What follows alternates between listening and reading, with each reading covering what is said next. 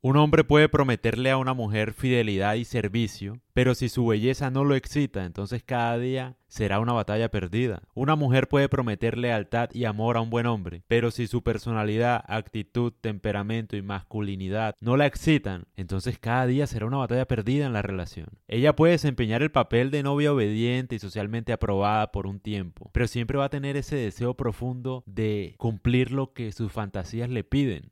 Es decir, sus fantasías reflejan lo que en verdad quiere. Y no puedes excitar a una mujer si tu personalidad no refleja lo que anhela en sus más profundas fantasías. Es la realidad. Entonces, ¿qué quiero decir con esto? Que a veces pasa que a pesar de que tú quieras, por ejemplo, ofrecer un tipo de sexo más placentero para las fantasías de ella, de pronto más rudo, ella no se va a excitar contigo porque tiene una imagen de que tú no eres ese hombre que estás reflejando, que intentas demostrar en la cama. Sí me hago entender. No sé si lo expliqué bien. Es decir, ella no se va a excitar así finjas ser rudo en la cama de la nada, porque ella ya tiene una idea preconcebida de lo que eres tú, y esa idea de pronto es muy amigable, muy tierna y no la excita. Cualquier mujer que esté escuchando esto me puede dar la razón. Entonces, por ejemplo, cuando muchas mujeres se quejan de acoso en general, es porque en cierta medida tú no reflejas un tipo de personalidad ni de persona que a ella le atrae. Y está muy bien.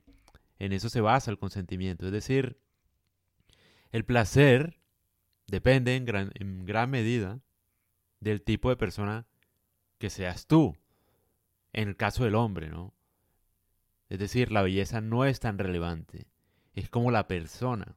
Hay personalidades que excitan a una mujer, más que los rasgos físicos.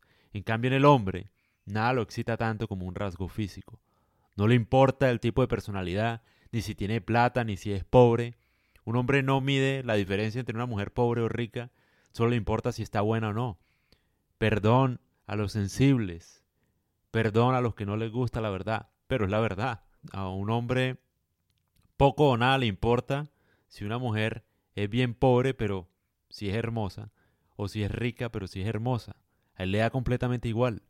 En una mujer, esos rasgos sí influyen bastante a la hora de escoger. Porque en cierta medida, yo también tengo que decir, a veces el dinero refleja un tipo de personalidad diferente. A veces una persona con mucho dinero desde siempre refleja un poco más de confianza, pero a la vez un poco más de rasgos como frágiles de alguna forma. En cambio, una persona pobre, pero echada para adelante, por ejemplo, refleja otra actitud ante la vida, otra forma de verla, otra forma como de desempeñarse, más arriesgada, que de pronto excita a una mujer. No sé, estoy pensando, nada más, les dejo esos pensamientos. Son ideas no más, no tomen nada personal de lo que digo.